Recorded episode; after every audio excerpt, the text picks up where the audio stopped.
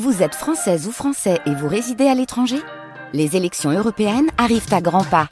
Rendez-vous le dimanche 9 juin pour élire les représentants français au Parlement européen. Ou le samedi 8 juin si vous résidez sur le continent américain ou dans les Caraïbes. Bon vote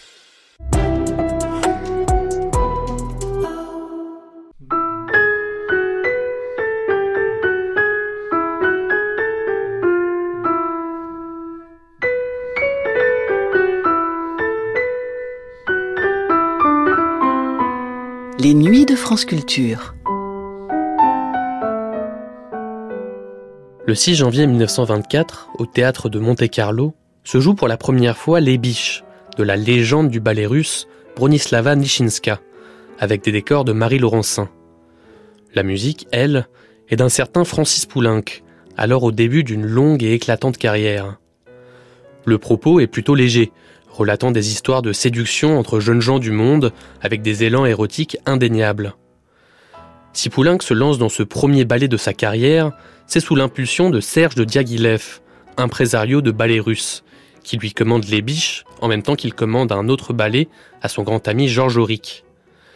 C'est le début de ce que Claude Rostand s'aventure à appeler la période fauve de Poulenc, dans ce cinquième de 18 entretiens, celui-ci diffusé le 10 novembre 1953 sur Paris Inter. L'occasion de découvrir le contexte de la création de l'une des premières œuvres majeures du compositeur et pianiste français et de se rappeler l'effervescence créatrice qui régnait dans le Paris de l'entre-deux-guerres.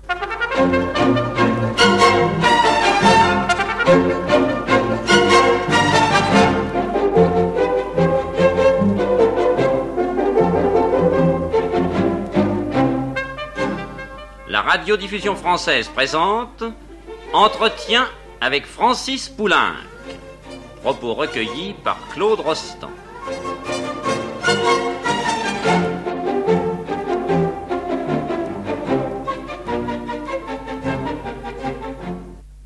La dernière fois, vous nous avez parlé de ce que j'appellerais votre période fauve, ou plus exactement des débuts de votre période fauve, avec l'époque héroïque du groupe des six, que l'on prit pour un complot, alors que ce n'était en réalité euh, qu'une série de ce que l'on appelle aujourd'hui des réactions en chaîne, telles qu'il s'en produit fort opportunément euh, au cours de l'histoire de la musique. Mais le fauve n'est-il pas proche parent du dandy? Et après ses débuts fauves, est-ce que vous n'avez pas eu justement une sorte de période dandy? Enfin, j'entends euh, dandy dans un certain sens, dans le sens musical que justifie l'époque avec ce ballet, je veux dire avec les ballets russes de Serge Diaghilev qui monta les biches, votre première œuvre de grande dimension, par la durée comme par les moyens employés. Comment donc voyez-vous, avec le recul, votre première collaboration avec Diaghilev? Je vois cette collaboration au ballet russe comme une chance inespérée, un grand bonheur, le plus chaud de mes souvenirs de jeunesse. Cher Diaghilev, irremplaçable Diaghilev, vous avez été l'émerveillement de mes vingt ans, non seulement parce que vous m'avez donné votre confiance et votre estime, mais parce que je vous dois mes plus violents chocs esthétiques. Raconter ici ce que furent les ballets russes ne ferait que redire ce que chacun sait déjà. Mais ce qu'il y avait de magnifique chez Diaghilev et qu'il faut sans cesse rappeler, c'était cette perpétuelle marche en avant qui le rendait d'ailleurs bien souvent injuste. Auric pourrait témoigner de notre stupeur lorsque nous l'entendions jeter aux orties Daphnis ou le tricorne, tout en défendant des œuvres qu'il savait au fond de lui-même très inférieures, mais qui étaient nouvelles. C'est grâce à ces injustices que Diaghilev ne s'est jamais répété. Vous me demandez, mon cher Claude, si j'ai eu une période dandy. Eh bien, je ne comprends pas très bien ce que vous entendez par là, mais je vais essayer de le deviner. Vous voulez savoir si j'ai pris une attitude si, comme les incroyables, j'ai banni les airs de mon langage musical. Ben oui, c'est à peu près ça que je voulais dire, c'est-à-dire une attitude à la mode dans une époque où il y avait une mode et où cette mode avait un style, le style d'Aguilef. Mais non, mais non, mais non, mais grand Dieu, non. Je n'ai pas pris au cours de ma vie une seule fois une pause préméditée. Personne n'est plus spontané que moi, après tant d'années d'amitié, ne le savez-vous pas? Oui, mais naturellement, je le sais, mais à ce moment-là, vous ne le saviez pas, vous non plus, avant, par conséquent. Et il y a des gens très naturels qui ont eu leur crise d'originalité juvénile. Pour en revenir à notre sujet, donc, alors, comment Diaghilev vous a-t-il commandé les biches? Diaghilev adorait les mariages esthétiques. Lorsque Messager et moi-même lui fîmes connaître pour la première fois la musique de Rieti, je le vois encore tout ruminant, indifférent à la musique, et déclarant tout à coup avec un large sourire C'est parfait, cela me fera un ballet pour Utrillo. Ayant entendu plusieurs de mes œuvres, il me fiança, spirituellement s'entend, à Marie Laurencin, tandis qu'il commandait un ballet à Auric et à Braque les fâcheux. Et au début, aviez-vous une idée euh, esthétique précise sur la façon dont vous alliez écrire votre premier ballet Je veux dire ceci, chaque musicien conçoit différemment la danse, évidemment. Il y a le compositeur qui fait ballet avant tout et qui arrive à en oublier son style habituel le plus familier, qui fait une sorte de musique un peu anonyme. Et puis il y a au contraire, à l'opposé, celui qui ne cherche pas particulièrement à faire ballet et qui entend rester lui-même, souvent au plus grand mépris de la danse. Or, j'ai l'impression que vous, vous êtes arrivé à vous placer dans une situation à peu près intermédiaire, aussi bien avec les biches d'ailleurs qu'avec les animaux modèles. Peut-être. En tout cas, je vous le répète, je n'ai jamais eu de postulat esthétique, encore moins de système, et comme d'autre part, j'étais au début de ma carrière, je n'avais donc rien à affirmer ou à renier. Diaghilev m'ayant suggéré de lui écrire un ballet d'atmosphère, une sorte de sylphide moderne, j'eus l'idée de ces fêtes galantes 1923, où l'on pouvait, comme dans certains tableaux de Watteau, ne rien voir ou imaginer le pire.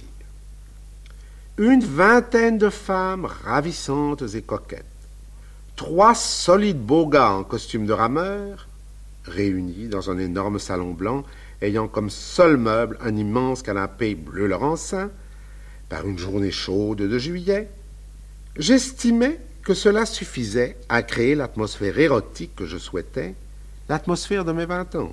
Et il est évident que même trente ans après, le parfum érotique demeure. Cela m'a frappé tout à fait comme au premier jour, voici quelque temps, lorsque j'ai reçu l'enregistrement assez extraordinaire de la suite des biches qui a été réalisé par Roger Desormières. Si le parfum érotique des biches subsiste dans ce disque, avec une sorte de fraîcheur cynique, c'est que personne ne saura jamais diriger aussi parfaitement cette œuvre que Desormières. Il sait tout ce que j'y ai mis d'allégresse, de joyeuse insouciance. Dans les biches, permettez-moi de le dire, il n'est pas question d'amour, mais de plaisir. C'est pourquoi l'adagietto doit se jouer sans pathos romantique. Dans ce ballet, on ne s'aime pas pour la vie, on couche. Lâchons le mot tout simplement. Eh bien, et j'en suis content d'ailleurs, je suis content de l'apprendre, car c'est une question qui m'avait toujours inquiété, je n'osais pas m'avouer ce que vous venez de me dire, et je suis content de, de voir que ça correspond à la réalité. Et ceci dit, comment l'accord s'est-il fait euh, d'une façon aussi totale avec Marie Laurencin, qui a fait les décors et les costumes? Je vous pose cette question parce que Marie Laurencin, au fond, euh, n'a presque jamais eu une telle acuité dans l'érotisme. À cet égard, elle est presque toujours restée très, euh, très bibliothèque rose comparée à la vraie bibliothèque rose de Madame de Ségur, où il y a beaucoup d'érotisme secret. Comment avez-vous suggéré à Marie Laurencin de concevoir ces garçons en maillot bleu ciel, cette dame étonnante du Rag Mazurka, à mi-chemin entre la dame de casino et la maison de rendez-vous, etc.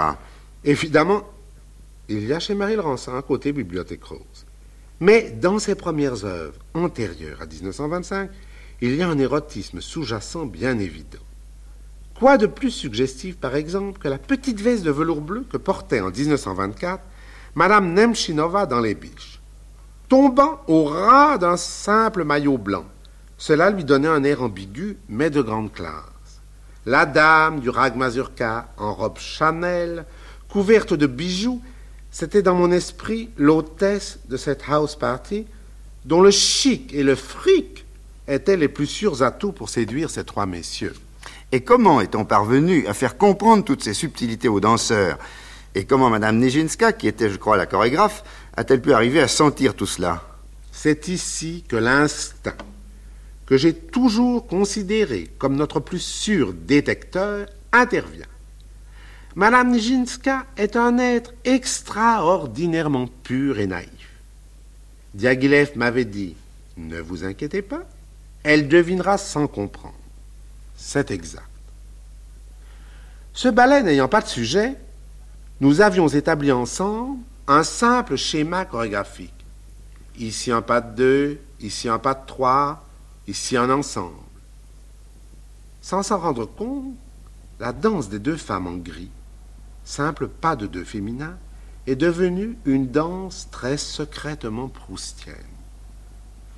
Disons Albertine et une amie à Balbec. C'est le génie plein d'inconscience de Mme Nijinská qui a rendu possible tant d'audace. Et qui a trouvé le titre? Moi, un soir de juillet où je revenais de la Bastille en fiacre découvert avec Valentine Hugo. Je cherchais un titre animal comme les sylphides. Et tout à coup, je m'écriais Pourquoi pas les biches? Jouant ainsi sur le côté animal de certaines femmes de Marie Laurencin et sur le double sens du mot biche dans la langue française. Ce double sens est encore pire en anglais. C'est pourquoi le ballet s'appelle à Londres House Party. Ce qui serait, pour nous, rien moins qu'équivoque. Mais ne m'avez-vous pas dit que l'adagietto des biches vous avait été suggéré par une variation de La Belle au bois dormant de Tchaïkovski? Oui, très exactement. N'oubliez pas qu'en 1923, Tchaïkovski, enchantement de ma jeunesse, venait d'être dédouané par Stravinsky. Eh bien, est-ce que ça ne serait pas le moment justement de faire cette comparaison? Est-ce que vous ne pourriez pas me jouer quelques mesures de cette variation de la Belle au bois dormant? Et puis ensuite, ce sera peut-être assez amusant de la confronter avec l'adagietto des biches, dirigé justement par Desormières, dont nous parlions tout à l'heure. Écoutez, Claude, je n'ai pas. Ma, ma, partition de la Belle au bois dormant n'est pas à Paris, elle est chez moi, à Noiset, en Touraine. Tout ce que je peux faire, c'est d'essayer. Oh, bah enfin, oui, de chic, naturellement. De chic, naturellement, quelque chose comme ça.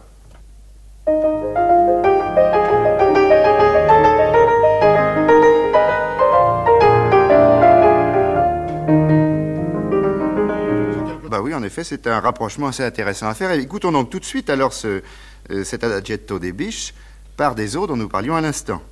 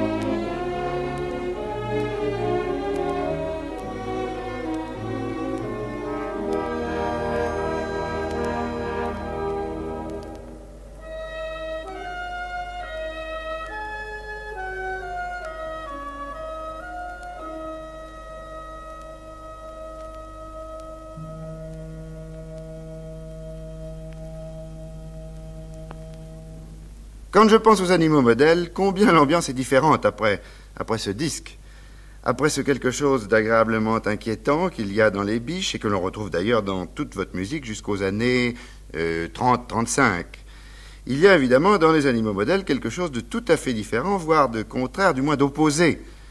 Dans ce commentaire en marge des fables de La Fontaine, il n'y a absolument rien d'équivoque. Les paysans sentent la bonne sueur, le pain sent le bon pain, tout est naturel, sans mystère, à part évidemment le French cancan du poulailler qui est un petit peu cocasse. Comment donc avez-vous conçu la chose, cette chose qui consistait, en fin de compte, dans la tâche redoutable d'illustrer La Fontaine? Aviez-vous une idée préalable de la façon dont vous pouviez traduire musicalement euh, cette conjonction homme-bête et bête et homme, qui est le fond du génie des fables de La Fontaine? Et avez-vous tellement et essentiellement pensé à La Fontaine, ou ces sketchs n'étaient-ils en fin de compte que prétexte Évidemment, cher Claude, avec les animaux modernes, nous sommes loin des biches à tout point de vue. Vingt ans séparent ces deux œuvres et les circonstances des deux créations furent si différentes. Les biches furent créées en 1924 dans ce Monte Carlo que j'adore à une époque heureuse. Tout était facilité, insouciance, soleil et bonne humeur. Nous étions, Auric et moi, comme deux frères jumeaux. Nous nous lancions dans la carrière goulûment. Nous nous enfourions jusque-là, si l'on peut dire. Tandis que lorsque j'ai commencé d'écrire les animaux modèles, c'était au jour les plus sombres de l'été 40, alors que je voulais coûte que coûte trouver une raison d'espérer dans le destin de mon pays. Jean Crochet m'avait demandé depuis longtemps un ballet pour l'opéra. Je pensais tirer un livret de quelques fables de La Fontaine. En août 40, je me mis au travail à Brive-la-Gaillarde où j'avais échoué après ma démobilisation.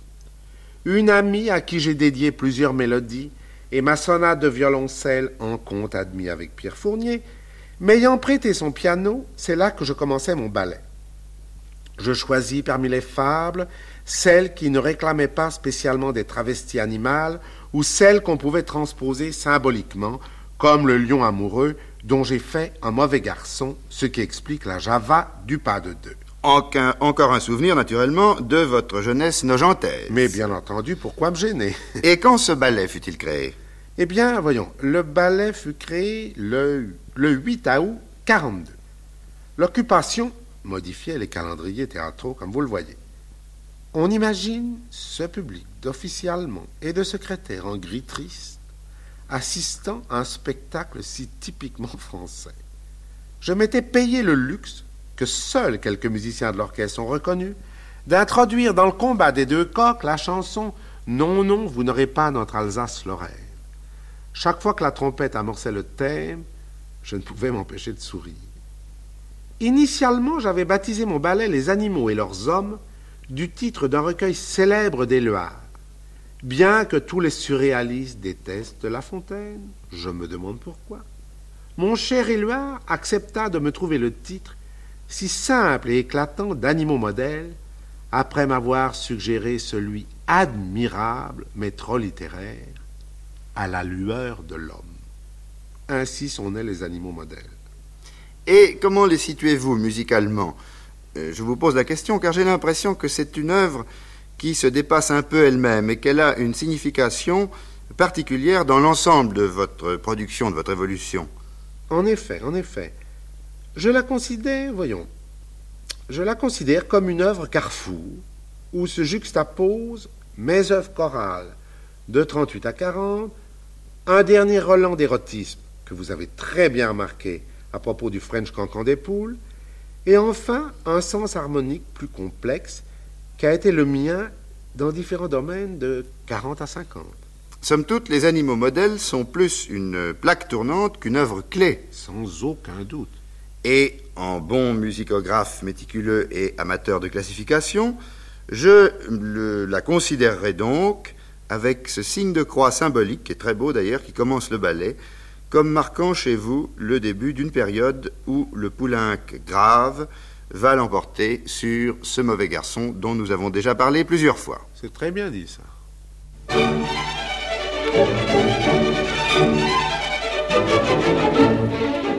radiodiffusion française vous a présenté Entretien avec Francis Poulain. Propos recueillis par Claude Rostand.